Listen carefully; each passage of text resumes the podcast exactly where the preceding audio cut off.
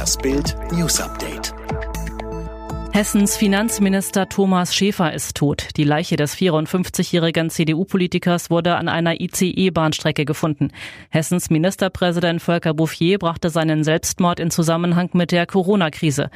Wir sind unendlich traurig, sagte er in einem Statement. Wir müssen heute davon ausgehen, dass er sich große Sorgen machte. Große Sorgen vor allen Dingen darum, ob es gelingen könne, Erwartungen in der Bevölkerung, insbesondere zu finanziellen Hilfen, zu erfüllen. Ich muss davon ausgehen, dass ihn diese Sorgen erdrückt haben. Er fand offensichtlich keinen Ausweg mehr. Er war verzweifelt und ging von uns. Sollte wegen der Corona-Pandemie der Betrieb weitgehend zum Stillstand kommen, will die Deutsche Post zur Not 200 Millionen Briefe und weitere Sendungen bunkern. Das berichtet die Welt am Sonntag und beruft sich auf ein 20-seitiges Papier der Post. Darin geht es um die Zustellarbeit in Quarantänegebieten und welche in einer Ausnahmesituation noch wie erfolgen kann.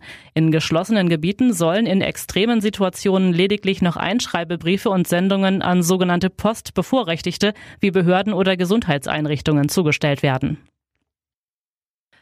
RKI-Chef Lothar Wieler fürchtet, dass das deutsche Gesundheitssystem an seine Grenzen stößt.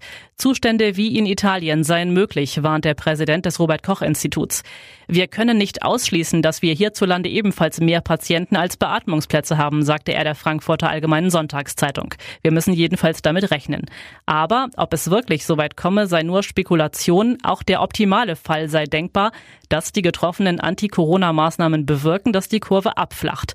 Welches Szenario auf uns zukommt, sei frühestens Ostern absehbar. Mysteriöse Fettklumpen auf Usedom angespült. Wie eine dunkle Perlenkette zieht sich die schwarze, fetthaltige Substanz fast sieben Kilometer am Strand entlang.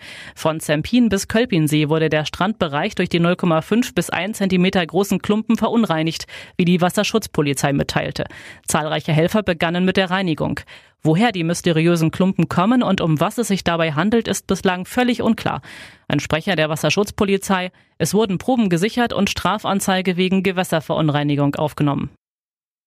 Emotionaler Moment der sonst so taffen und stets hochprofessionellen Kate.